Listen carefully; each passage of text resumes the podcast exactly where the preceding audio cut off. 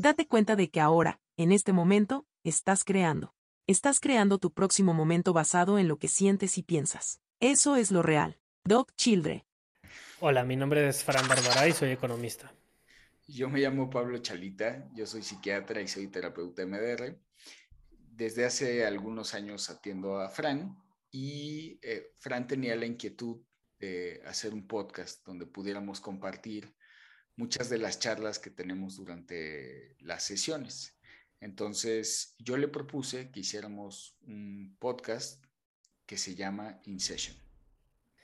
Sí, la idea de hacer este podcast es que la gente allá afuera pueda escuchar sobre temas diversos sobre la salud mental y sobre cómo funciona nuestra mente y nuestro cuerpo y así poder tener un impacto en alguien allá afuera que se pueda beneficiar de esto y cambiar su vida.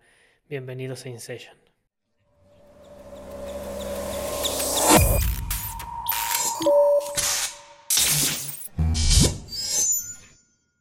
La vida debería ser al revés. Se debería empezar muriendo y así ese trauma está superado. Kino. ¿Qué te estaba diciendo? Ah, del típico... El típico soldado de Vietnam. Ajá.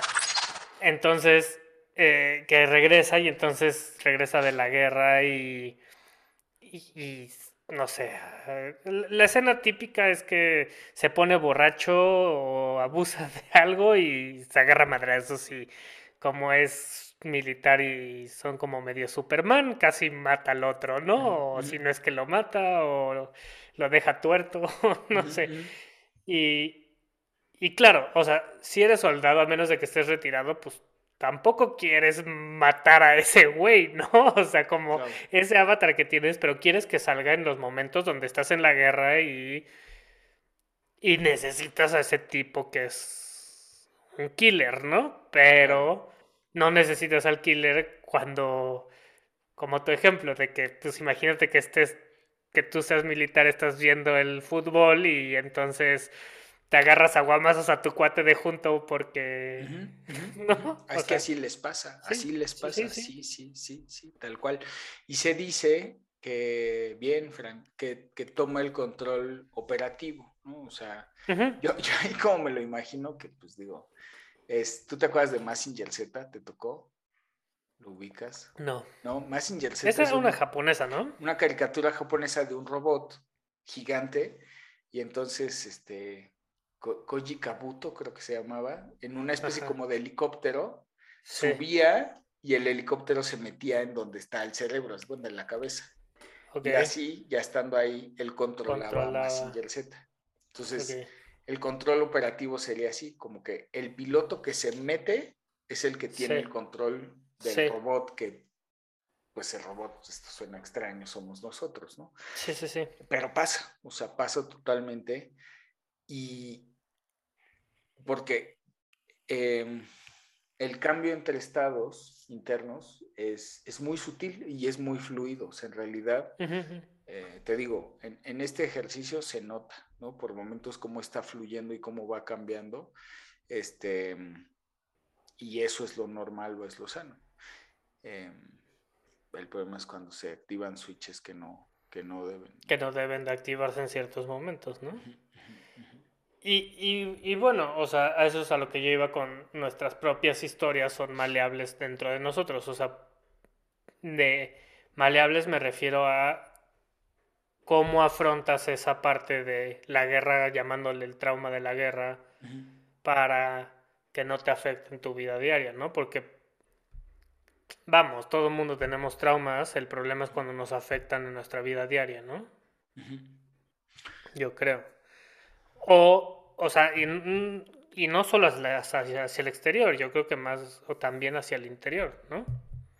Claro, sí, sí, sí, hacia el interior, pues, definitivo porque son factores o generadores de estrés en términos neurohormonales, si, lo queremos ver así, em, también en fluctuaciones en el estado de ánimo o eh, las formas más comunes es en el, en el self-talk negativo, ¿no? Es este, como en, en, esta voz interna que nos dice cosas negativas. Muchas veces está activada o disparada por trauma.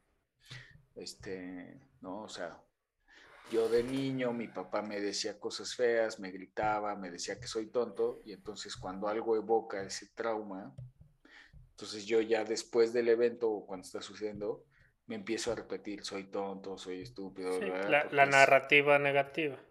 Es, es la evocación del trauma. Es el niño que, haz de cuenta, si lo vieras como una película, después de que le habló el papá, está hecho conchita en su cama diciéndose, claro, soy tonto, por eso todos están mal, por eso mi papá está muy enojado y le va mal en el trabajo porque yo soy malo, yo soy tonto. Sí. Y entonces, años después, en el adulto, por una pelea de un fútbol, no de un juego de fútbol, después él llega a casa diciendo, pues sí, soy tonto, este, no sirvo, por eso mi familia está mal. O sea, cambian las palabras o el contexto, pero sigue siendo lo mismo, ¿no? Básicamente. Que eh, este cuate Paul Conti, que, que escribe mucho sobre esto, es, lo, lo, lo llama la, la, narrativa negativa y el autocastigo por ser, por haber sido violentado o no violentado, como hurt. Lastimado lastimado por otras personas. ¿No? Sí, pero es eso, o sea, es, esa... Sucede el evento en la infancia donde entonces... Sí. Eh, mira, el gran problema que... El problema es cuando te empiezas a autocastigar por ese evento, ¿no? E, es que es eso, o sea, el, tema es este, fíjate.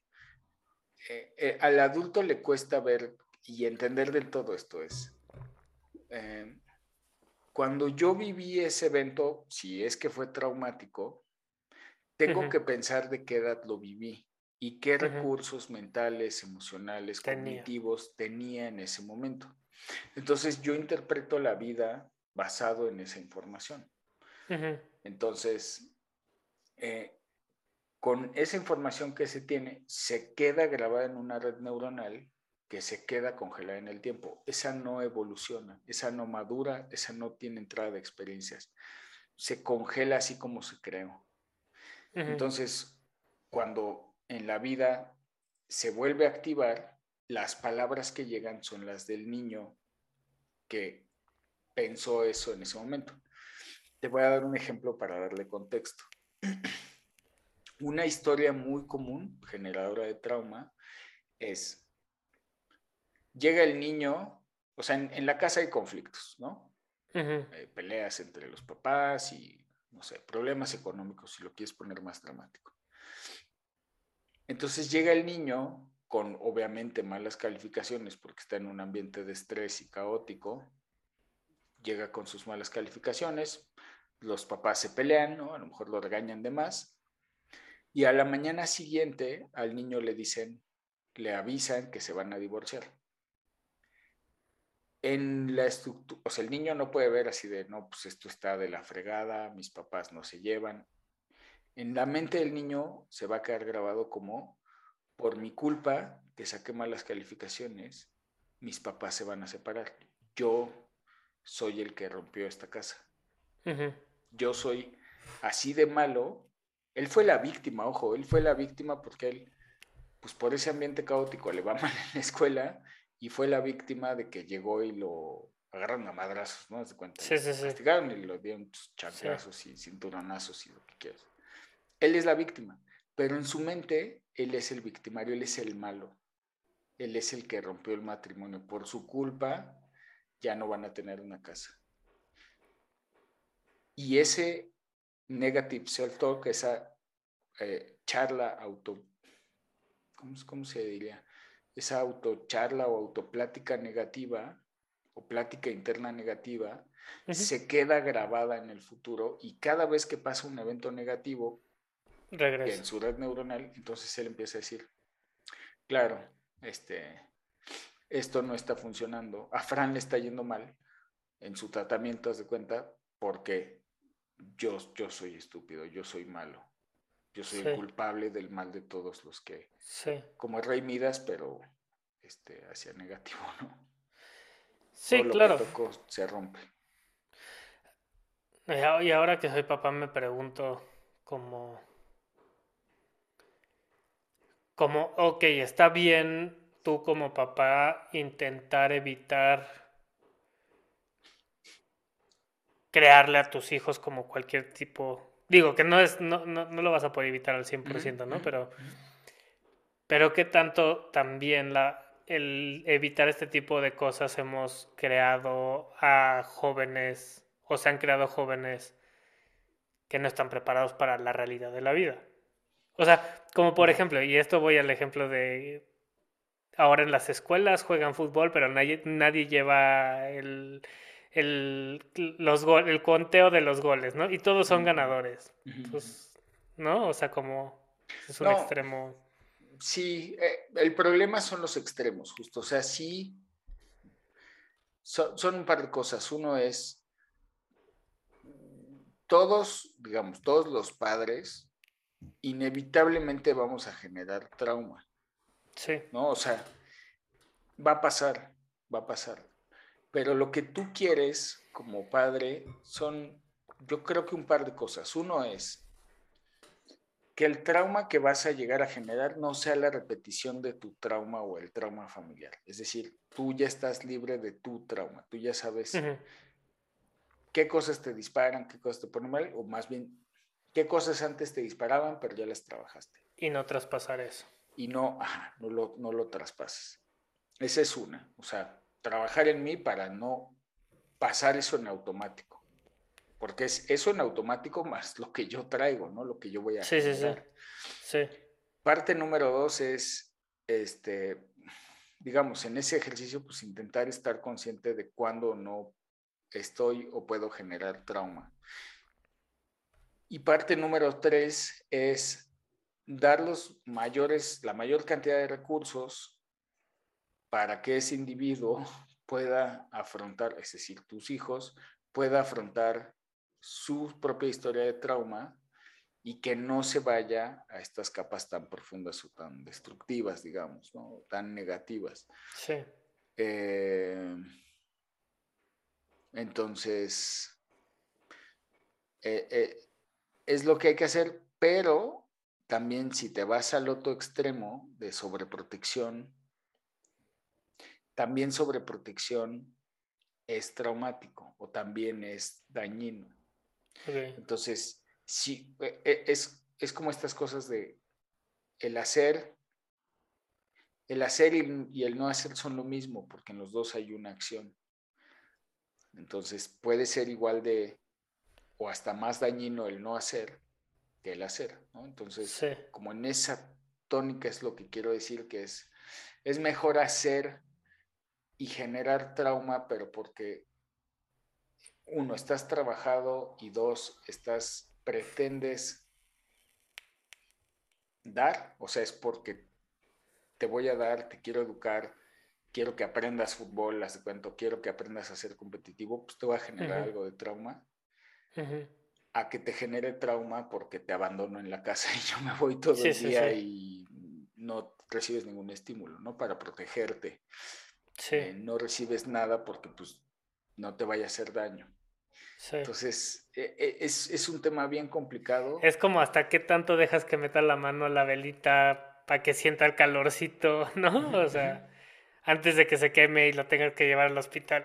Es mejor que tu hijo aprenda y se caiga, por ejemplo, de un banquito y se, se pegue y se lastime. Sí.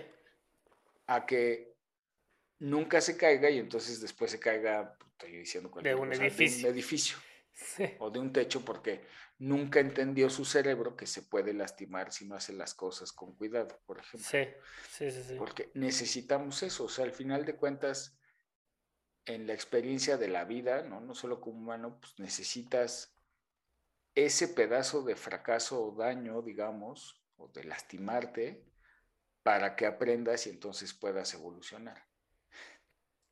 Por eso es que es muy importante equivocarnos.